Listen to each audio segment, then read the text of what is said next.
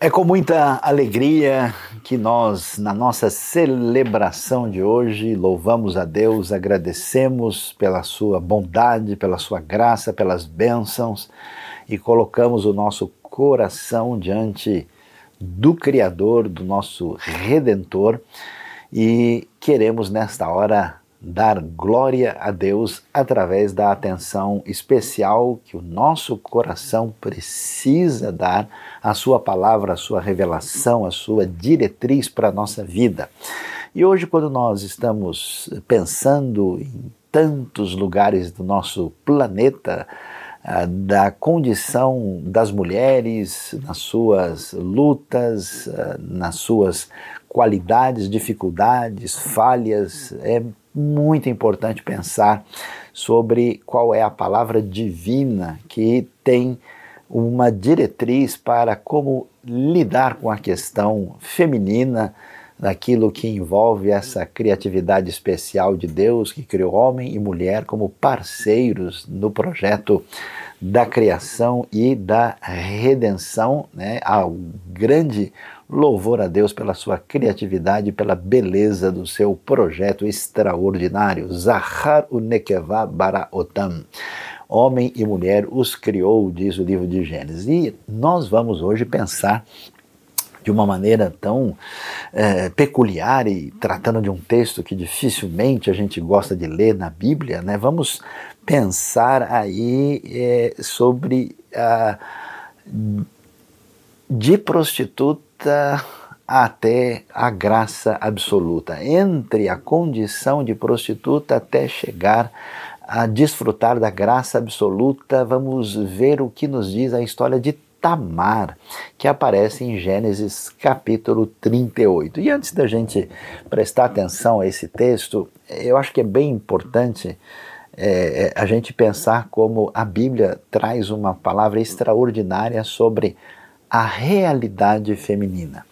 É, é, curioso como na nossa trajetória, tanto uh, no contexto recente como mais antigo, é, é, muito comum tentar aprisionar a mulher a, a figura de um determinado estereótipo, né? ou aquela mulher da era vitoriana, ou a mulher de perfil feminista, ou a mulher nos limites do romantismo, ou a mulher ah, no contexto maternal, ou a mulher no contexto de oposição a tudo que envolve o mundo masculino. É curioso como a Bíblia tem um caminho bem diferente para essa proposta. A gente tem a famosa, né? palavra de Provérbios 31, a, a dita mulher virtuosa, Eshet Chail, que na verdade quer dizer mulher de fibra, mulher guerreira, Uh, NVI diz mulher exemplar. E a gente vai ver Deus trabalhando na vida de mulheres que são principalmente mães, mulheres que são esposas, mulheres que são guerreiras, generais de batalha, mulheres que aparecem como viúvas, mulheres que sabem ensinar muito bem, mulheres eh, que têm grande sofrimento na sua história amorosa, uh, mulheres eh, que trabalham de maneira corajosa a enfrentar o, imperador, o, o indivíduo que é dono do mundo. É muito impressionante esse caminho de diversidade. Então não existe a mulher na Bíblia, existem as diversas mulheres com as suas peculiaridades, com seus dons diferentes, sem estarem estereotipadas como um determinado tipo de pessoa específica, desde a profetisa Hulda até mesmo a grande guerreira Débora, a adolescente Maria, que vai ser a mãe de Jesus, a mulher samaritana, Priscila, são tantos exemplos impressionantes que de fato a gente vai ver que na hora de falar da mulher ninguém pode meter a colher porque só Deus pode nos dar uma diretriz adequada sobre a questão. E falando sobre Tamar, é interessante o que diz o texto em Gênesis 38. A Bíblia diz a seguinte: Por essa época, Judá deixou seus irmãos e passou a viver na casa de um homem de Adulão chamado Ira. Ali Judá encontrou a filha de um cananeu chamado Suá e casou-se com ela. Ele a possuiu, ela engravidou e deu à luz um filho, ao qual ele deu o nome de Er, tornou a engravidar, teve um filho e deu-lhe o nome de Onã. Quando estava em Quesibe, ela teve ainda outro filho e chamou-o Selá. Judá escolheu uma mulher chamada Tamar para Er, seu filho mais velho, mas o Senhor reprovou a conduta perversa de Er, filho mais velho de Judá, e por isso o matou. Então Judá disse a Onã: Case-se com a mulher do seu irmão, cumpra as suas obrigações de cunhado para com ela e dê uma descendência a seu irmão. Mas Onã sabia que a descendência não seria sua, assim toda vez que possuía a mulher do seu irmão, derramava o sêmen no chão para evitar que seu irmão tivesse descendência. O Senhor reprovou o que ele fazia e por isso matou também. Disse então Judá, sua nora Tamar: More como viúva na casa de seu pai até que o meu filho Selá cresça, porque temia que ele viesse a morrer com seus irmãos. Assim, Tamar foi morar na casa do pai. Vamos até aí, a gente continua a nossa leitura na sequência aqui do texto de Gênesis 38. O que nós observamos nessa história? A primeira coisa que chama a atenção é esse capítulo de Gênesis 38 está num lugar muito estranho. Se você leu a Bíblia com atenção, você vê, estuda o livro de Gênesis, e Gênesis assim tem duas divisões muito claras. É Gênesis de 1 a 11, né, que é a história do início de todas as coisas, e depois a história dos patriarcas, que começa no capítulo 12, e lá nós vamos ter uma atenção especial dada a Abraão até o capítulo 25. Depois, uh, nós temos ali uma transição né, que envolve a figura de Isaac, é, que começa a aparecer no capítulo 21, 22 especificamente, e termina no 26. Isaac não tem uma atenção especial, e depois Gênesis se concentra na história de Jacó, é, que vai do capítulo 27 até especificamente 35, mas com desfecho no 36, quando a gente vê lá o, o detalhamento sobre a genealogia de Esaú. Quando a gente chega no 37, nós temos o momento do desfecho de Gênesis voltado para a história de José. 37 até 50. E de repente, capítulo 38 aparece no meio uma história assim inusitada, parece que ele interrompe a narrativa de José que nós temos é, no 37 e no 39. E é curioso porque isso acontece, os estudiosos parecem é, muitas vezes destacar o fato de que, enquanto coisas extraordinárias, apesar de muito sofridas, estão acontecendo com José, do outro lado as coisas acontecem aqui na vida de Judá. E a gente olhando, por exemplo, para o capítulo 35, fala da, da confusão né, da, da, família de Jacó, que ela tem um monte de problemas, e aí parece que o 38 entra para dar um, um enfoque maior nessa situação, ou seja, é um capítulo intencionalmente destacado que a gente olhando para ele parece que não teria lugar para colocar em Gênesis e ele aparece aí numa espécie de relato paralelo enquanto aquilo que acontece é, lá na ida para o Egito da própria pessoa de José e a sua grande narrativa histórica que Gênesis é, dá atenção. E aí o que, que nós vemos? Judá, né, que é o quarto filho de Jacó, cujo nome é especial porque significa louvor, significa tem a ver com adorar, né? E, e ele é, aparece com um, um certo destaque é, no entanto, a gente olha a trajetória de Judá e ela é problemática. Você vê no começo de Gênesis 38, quando a gente lê o que o texto tem a nos dizer, nós vamos ver o primeiro problema que aparece no texto e que é a intenção de Gênesis mostrar que Judá encontrou a filha de um cananeu, de um cananita chamado Suá e casou-se com ela, e daí ele teve três filhos. Qual é a primeira questão que aparece aqui em Gênesis 38? É o fato de que ah, o conselho divino de que não dá para misturar aquilo que se conhece sobre Deus com a realidade de um povo que não conhece a Deus aparece quando Judá se casa com uma cananita, filha desse Suá. Bom, os cananeus eram uma designação, na verdade, genérica para diversos povos que haviam na terra de Canaã, mas povos pagãos, idólatras, ligados aos cultos de fertilidade. E não há nada errado porque o povo é, é cananeu, isso não é uma discussão étnica. O problema é exatamente uh, o, o, modo de vida, né, o jeito de viver e de pensar é, e aquela ideologia problemática. E aí a gente começa a ver né, esse primeiro cenário que aparece aqui é, de um contexto que deve merecer a nossa atenção, e eu chamo a atenção de todas as mulheres aqui para pensar sobre isso, de milhares e milhões de mulheres que vivem numa situação uh, de uh, cegueira espiritual no mundo. A gente só pode conduzir a nossa vida a partir de uma referência adequada na nossa relação com Deus, e assim como acontecia entre as mulheres cananitas, desde cedo levadas para esse ambiente uh, de culto de fertilidade, né? aquele ambiente terrível que variava entre prostituição sagrada e até sacrifício humano. Então você imagina o que é viver. Pense agora comigo em quantas pessoas, no caso homens e mulheres, mas com sofrimento maior para as mulheres, porque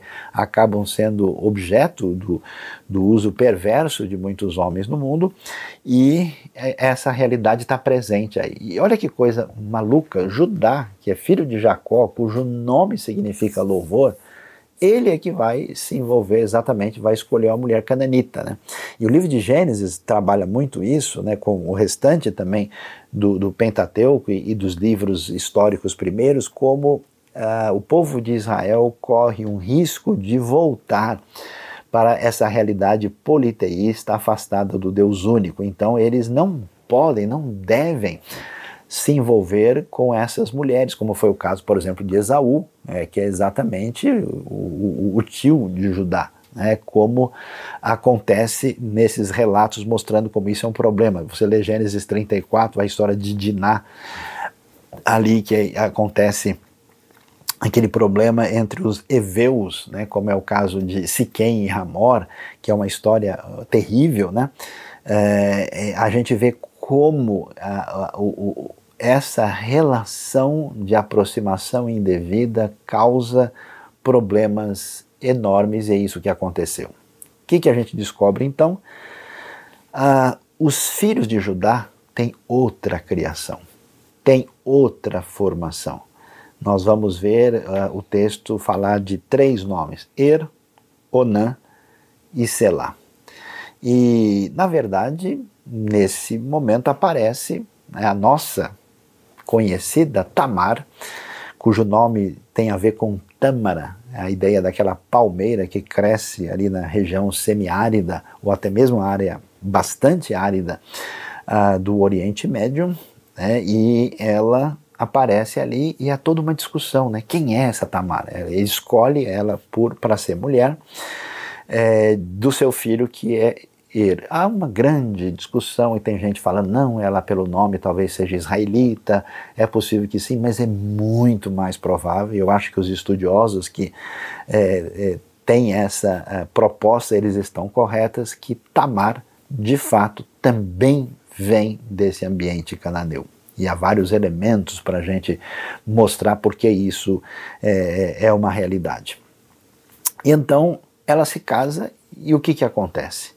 O filho de Judá, e aí é tão importante a gente ver como as mulheres têm um papel decisivo na formação, na educação e na inspiração dos seus filhos, até porque na tenra idade, historicamente, elas sempre acabam tendo um contato próximo que envolve desde a questão uh, dos elementos ligados aos aspectos afetivos, né, aos aspectos dos primeiros passos da vida, a, ao caminho da própria uh, personalidade. Claro que o pai também é muito importante nos aspectos complementares aí, mas o que, que acontece? A gente observa que os filhos de Judá são muito maus. E Tamar vai ficar na mão deles como milhares ou milhões de mulheres no mundo são companheiras, são casadas com homens maus e perversos que abusam delas emocionalmente, fazem coisas terríveis. E aí o que acontece? Como ele era muito perverso, a Bíblia não detalha, Deus abreviou a sua vida. Né, que alguém às vezes assusta com isso, mas a gente sabe que tem gente destinada ao mal na sua própria intenção, ele se compromete com a perversidade e para os que estão à sua volta, né, o fim de um Herodes, um fim de um Hitler, um fim de um assassino em massa, né, de um Stalin, uh, de um faraó perverso, é um descanso para aqueles que são oprimidos e assassinados diariamente. Então a vida de ele é abreviada e o que acontece é interessante.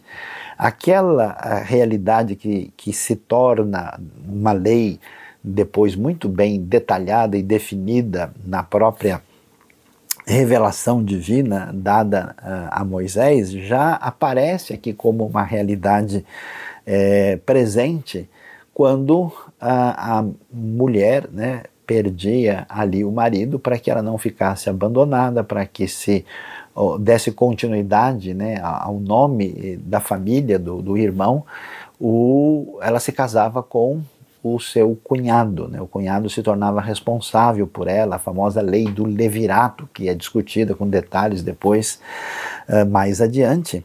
E é isso que acontece, ela vai casar com Onã. Mas olha que coisa interessante.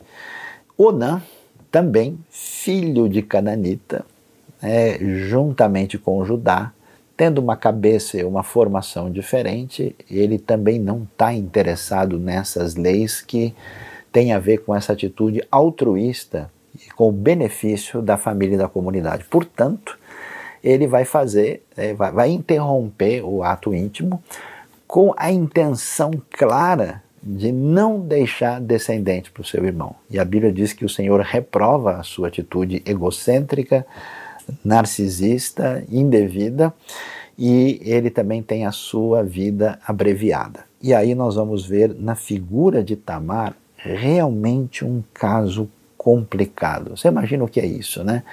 Uma mulher de origem cananita, casada com alguém do contexto israelita que parece que não tem tanta firmeza na sua vida.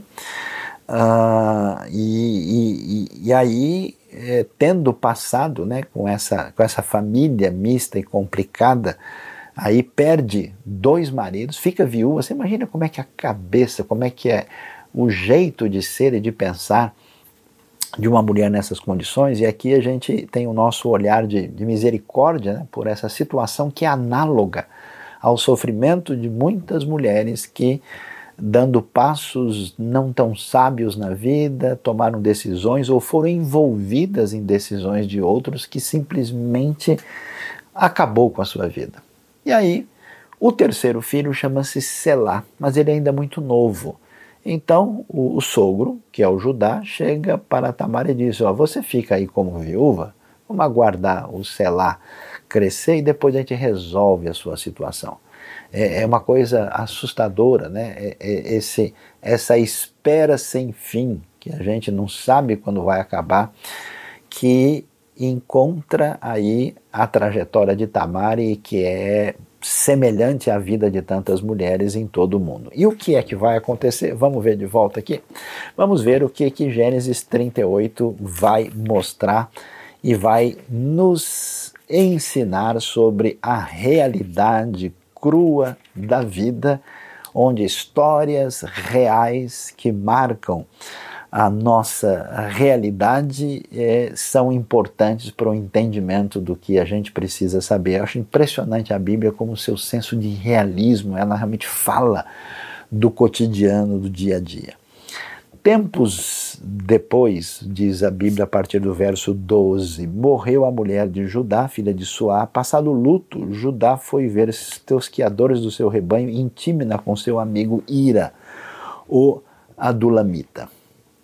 Então você imagina, agora Judá também é, perde a esposa e ele está viúvo. Né? Tem Judá viúvo e tem Tamar viúva e ele vai lá é, na região aí que fica na, na, área hoje ali da chamada Judéia, área judaíta, uh, que, e vai lá ver os seus uh, rebanhos. Né? E ele então vai, quando foi dito a Tamar, o seu sogro está a caminho de Timna, para tosquear suas ovelhas. E ela trocou as roupas de viúva, cobriu-se com o véu para se disfarçar e foi sentar-se à entrada de Naim, e Naim que fica no caminho de Timna. Ela fez isso porque viu que, embora Selá já fosse crescido, ela não lhe tinha sido dada em casamento.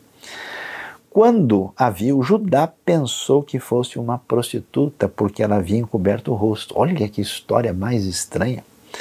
Não sabendo que era sua nora, dirigiu-se a ela à beira da estrada e disse: Venha cá, quero deitar-me com você.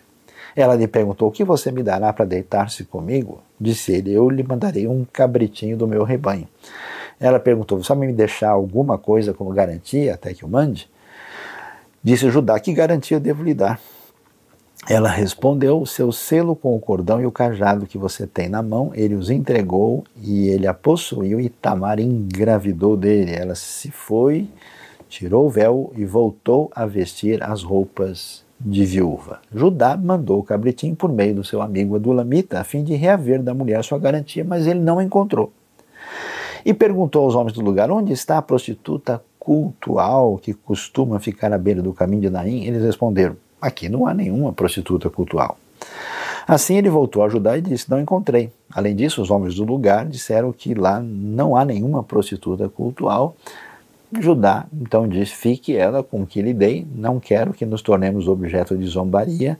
Afinal de contas, mandei a ela esse cabritinho, mas você não a encontrou. Que história mais estranha e diferente nós vamos encontrar aqui o que, que a gente observa? Tamar se encontra, como acontece com a história de tanta gente e, particularmente, de tantas mulheres no mundo, no momento de desespero e de uma atitude impensada. Quantas vezes eu conversei uh, com mulheres que acabaram se envolvendo com um indivíduo inadequado, perverso, que as maltratou, abusou fisicamente, abusou uh, psicologicamente, fez coisas terríveis e elas simplesmente tomaram a atitude de se envolver ali de maneira completamente impensada e refletida. E aí, muitas em muitas situações, a pessoa fica sozinha no mundo, sem ter para onde correr. E é o que a gente vê. E é interessante como a Bíblia dá uma atenção particular a isso. Essa mulher que conhece razoavelmente a realidade do Deus de Israel e que tem essa origem uh, gentílica e que agora fica sozinha e foi abandonada. Como acontece com muitas mulheres que cometeram erros e equívocos e depois nesse cenário ficam perdidas e sem saber como tomar decisão na vida. E como a gente vê hoje, a realidade não é diferente. Tamar, no desespero, resolve ter uma atitude de prostituta. E olha que é, é curioso aqui, porque ela está com raiva do sogro, porque o sogro esqueceu dela, abandonou, largou para lá, não quer saber se ela está bem ou não está. Ela não tem futuro. Já imaginou o que é viver sem nenhuma perspectiva do que vai acontecer daqui para frente, numa sociedade onde o protagonismo é totalmente masculino, onde você não tem perspectiva nenhuma? Ela fica assim e naquele desatino, naquele momento de desespero, sabe aquela, aquela coisa da pessoa que estava lá na hora da balada e tomou uma coisa a mais e, e, saiu com não sei quem e passou pela a situação mais complicada da sua vida? É isso que a gente vê aqui, um quadro semelhante. Ela então desesperada vai lá, fica na estrada, se posiciona como prostituta e Judá está sozinho, está viúvo, num contexto onde a moralidade não está sintonizada com princípios que a gente vai ver cristalizado na Bíblia depois, Judá vai lá e ela faz toda a negociação com ele. Olha que coisa impressionante, né? Ela, ele se deita com ela sem qualquer elemento afetivo. Uh, tanto é que ele nem sabe que foi ela, porque ela está com o rosto coberto, né? Então você imagina o cenário assim terrível e complicado que a gente vê. E acontece essa situação e é interessante que ela, como acontece com diversas mulheres, por questão de sobrevivência, de tentar lidar com a questão até mesmo do sustento do dia a dia, numa atitude, vamos dizer assim, bem pensada, ela diz: Não, olha, escuta, eu quero que o senhor pague os meus serviços, mas é, me mande né, depois, mas me deixa aqui né, o, os seus documentos, que são o selo e o cajado. Judá, então, não tem alternativa, deixa com ela né, aquilo que envolve o seu cajado e o seu selo, e termina isso, ele volta lá para tentar resolver e pagar pelos seus serviços, conforme a gente vê. E é interessante que a pergunta que ele faz envolve uma certa mudança. Olha que coisa interessante. Ele não pergunta se vocês viram a prostituta aqui. A palavra prostituta em hebraico, a primeira palavra é a palavra zoná.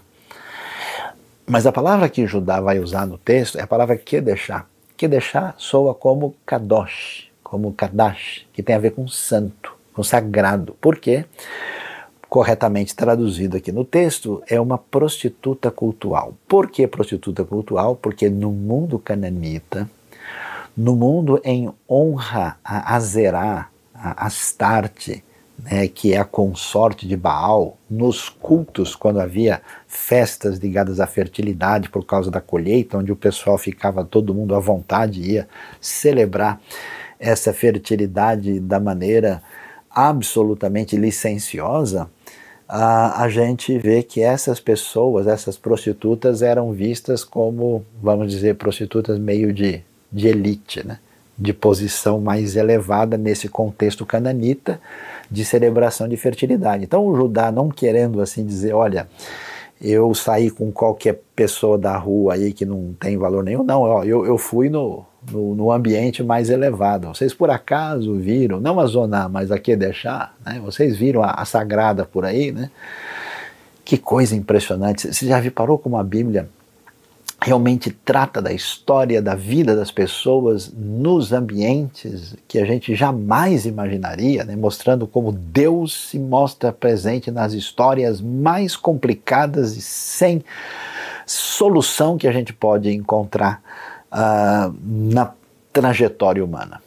E aí, então, olha, ninguém sabe, ninguém viu, ninguém conhece, como assim tem, né? Ou seja, ele fica surpreso ele diz: Ó, oh, sabe uma coisa, eu vim aqui para pagar, né? Para acertar as contas, se ela não tá, uh, tudo bem, eu pelo menos tentei fazer isso. E aí, o que que acontece? Olha só que coisa interessante a sequência do texto, o que é que a Bíblia vai nos dizer. Vamos acompanhar as cenas dos próximos capítulos dessa novela Judá e Tamar, que certamente tem muito a nos informar.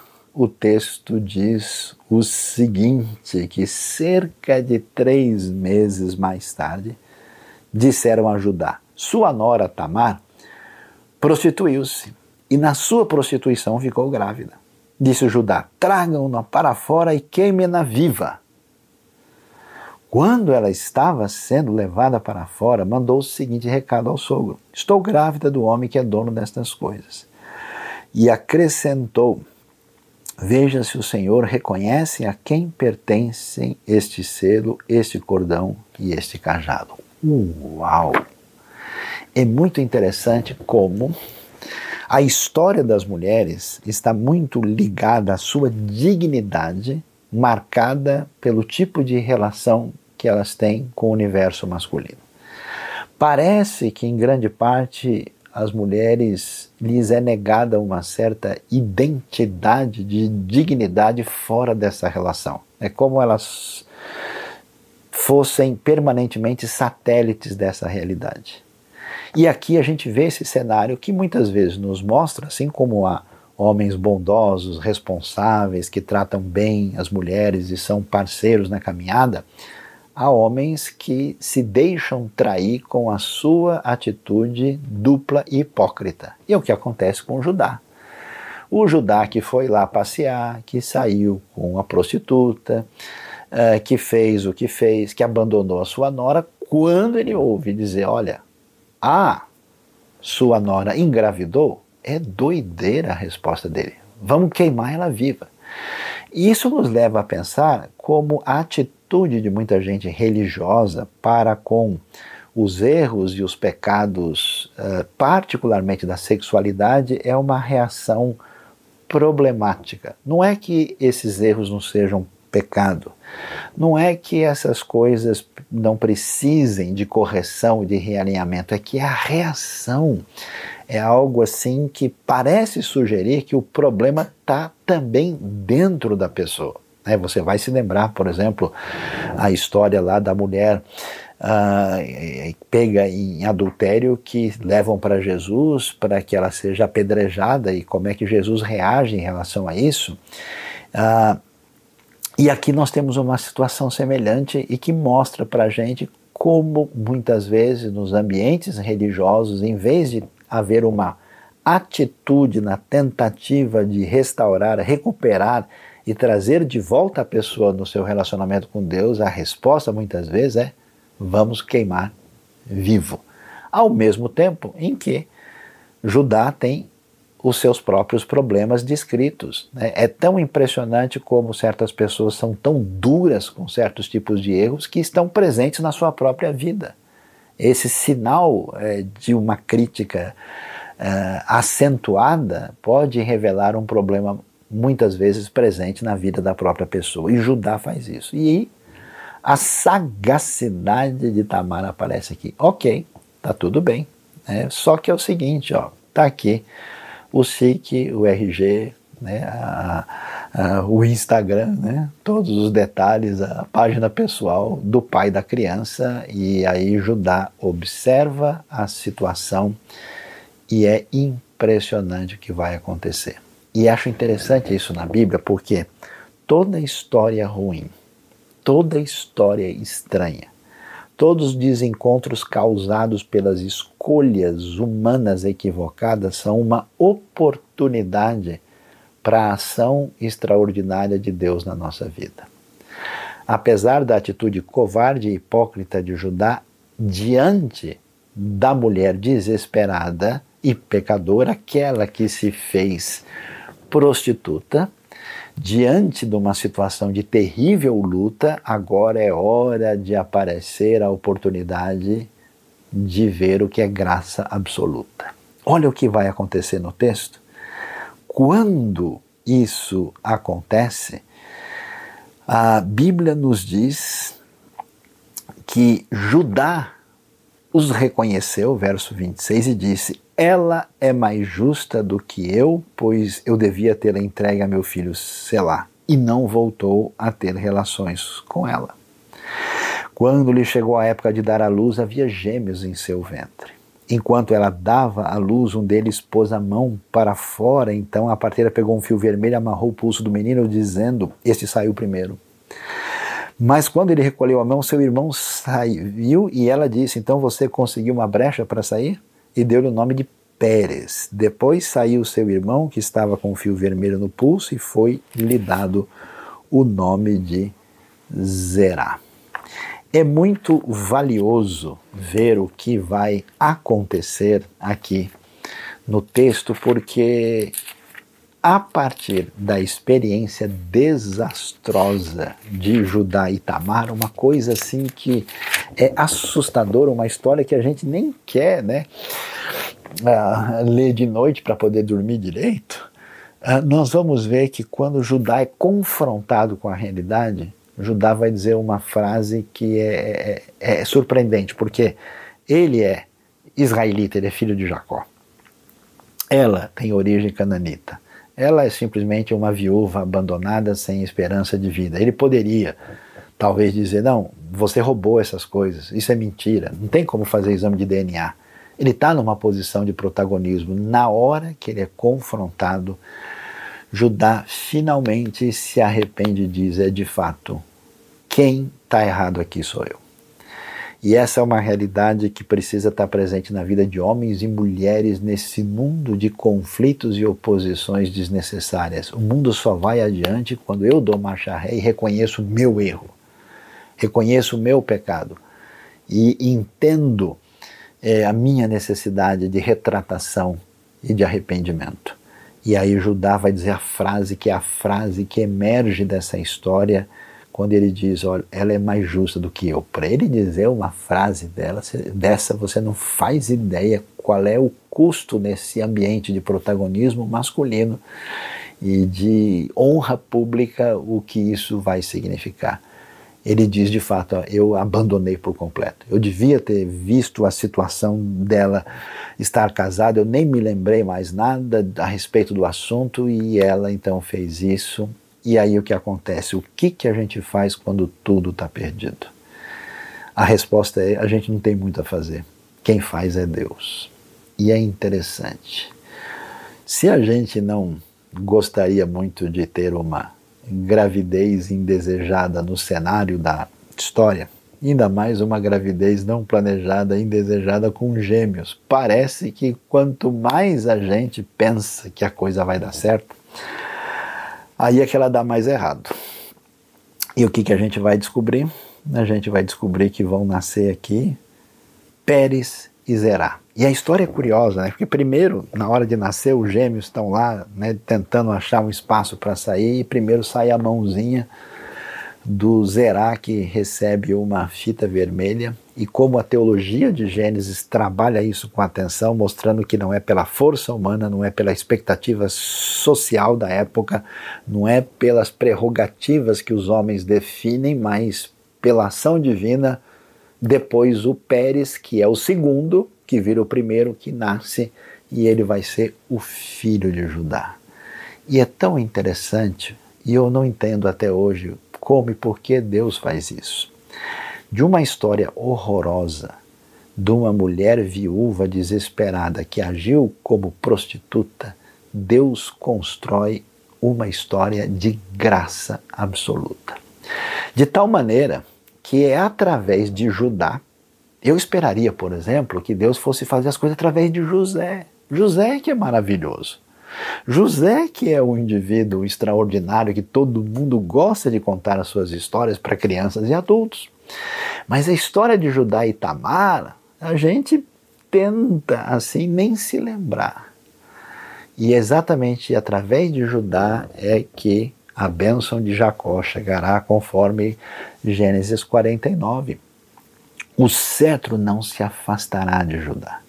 De maneira que a, a, história redentiva no plano de salvação né, tem essa conexão com essa história estranha que envolveu prostituição. De tal maneira que quando chega ali na frente, dá uma olhada comigo, por exemplo, quando uh, a gente vai ver Deus atuando lá na frente, na história extraordinária de uma outra mulher, que é Ruth, a Moabita, que além de ser estrangeira, vem de um cenário ainda mais problemático, onde era comum sacrifício humano. Quando Ruth vai se casar com Boaz, o texto vai dizer o seguinte, lá em capítulo 4, verso 11: Faça o Senhor com, esta, com essa mulher que está entrando em sua família, como fez com Raquel e Lia, que juntas formaram as tribos de Israel. Seja poderoso em Efrata e ganhe fama em Belém, e com os filhos que o Senhor lhe concedeu dessa jovem, seja a sua família como a de Pérez, que Tamar deu a Judá. E na sequência, a genealogia do capítulo 4 começa, olha que coisa interessante, desde Pérez.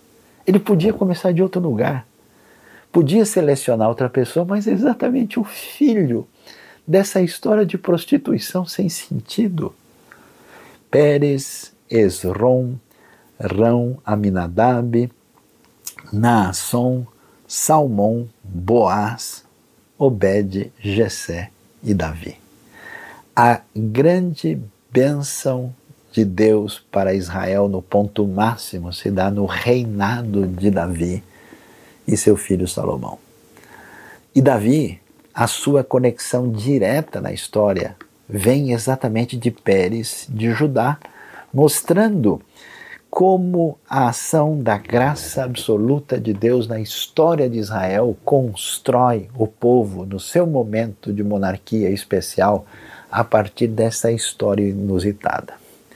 E quando a gente vai para ver esse plano davídico, lá na frente, no auge da história, com a vinda bendita do Messias, filho de Davi, Jesus Cristo, nosso Senhor, o Novo Testamento abre em Mateus capítulo 1, e vai apresentar assim aquele aquele, aquele quadro especial das pessoas mais importantes da fé.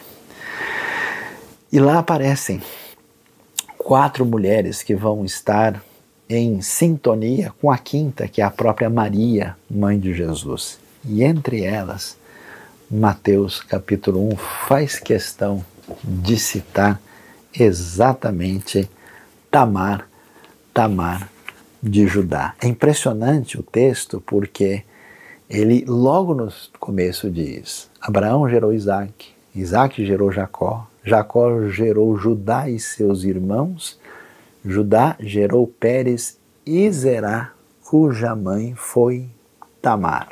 E Pérez gerou Esron e assim por diante. Eu tenho bastante convicção de que a razão por que Mateus faz isso abre como a primeira mulher importante na história do rei Jesus, sendo Tamar.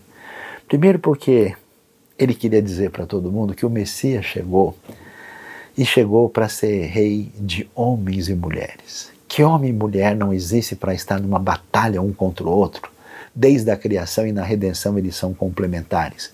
E no mundo exclusivamente masculino era tão importante destacar a realidade da inclusão da mulher aqui. Além disso, é, Mateus está querendo dizer também que nesse ambiente do grande Messias, do grande rei das profecias hebraicas, estava incluída uma bênção que iam também atingir todos os gentios. E pensa bem, era muito difícil pensar numa mulher de perfil israelita, né, de alguma maneira ligada ali à descendência, já que Jacó teve tantos filhos, poderia ser uma delas, e é improvável que fosse, senão o texto diria. Para a mulher ter a ideia de se vestir de prostituta, de fazer tudo isso que aconteceu, é praticamente certo que ela era de fato cananita. E aqui a gente vai ver que na genealogia de Jesus, uma mulher cananita, não só mulher, mas cananita que representa esse mundo gentílico que precisa da graça e do perdão e da salvação de Deus, mas uma mulher que no desespero cometeu loucuras, fez, uh, tomou atitudes desatinadas, desequilibradas, equivocadas, tentando salvar a sua vida, preencher o seu coração e cometendo pecados e pecados que atingiu a sua intimidade, atingiu a sua honra e colocavam a sua vida em perigo. E na hora de apresentar o quadro da grande chegada do grande rei, está lá, sorrindo para você e para mim hoje, com a sua história atingida pela graça de Deus, Tamar, que aparece como a mulher que nos revela que o Deus que conhece o coração, a luta, as dificuldades, os erros, os pecados das mulheres do mundo, que entende e tantas vezes até mesmo repreende as suas atitudes indevidas, é o Deus de toda graça. Então, neste dia especial, nós queremos dizer que Deus ama e quer agir na vida de todo tipo de mulher. Eu fico impressionado com Jesus, né, que socorre lá a, a viúva de Naim que perdeu seu filho único, que conversa com a mulher samaritana, que está sendo seguido de perto por Maria Madalena. Como é que Jesus tem uma atitude que atinge todo tipo de mulher?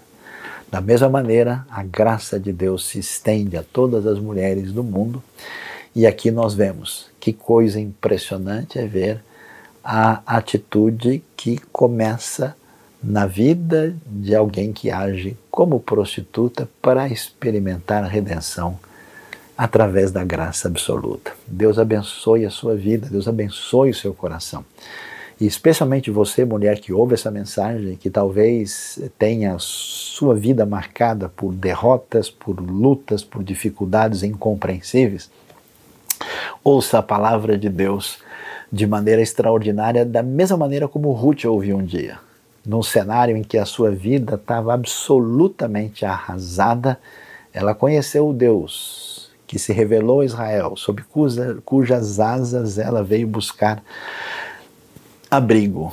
E aí ela talvez pensasse o seguinte: olha, no meu caso eu acho que é muito complicado. Eu não vou ter muito jeito, morando com uma viúva desamparada, já sendo viúva ainda quando muito jovem, morando numa terra estrangeira onde eu sou maltratada e mal recebida, recebendo todos os olhares de juízo e de condenação. Será que existe salvação? No dia em que ela casa com Boaz, a resposta do texto é: lembra o que Deus fez com Tamar, através da sua história, onde ele construiu uma família de onde veio Pérez e toda a geração? Pois é, se Deus foi capaz de mudar a história de Tamar, não há condição difícil que ele não possa mudar para abençoar. Deus abençoe a nossa vida, nosso coração e que todas as mulheres do mundo sejam abençoadas nesse dia com a palavra do Senhor. Amém.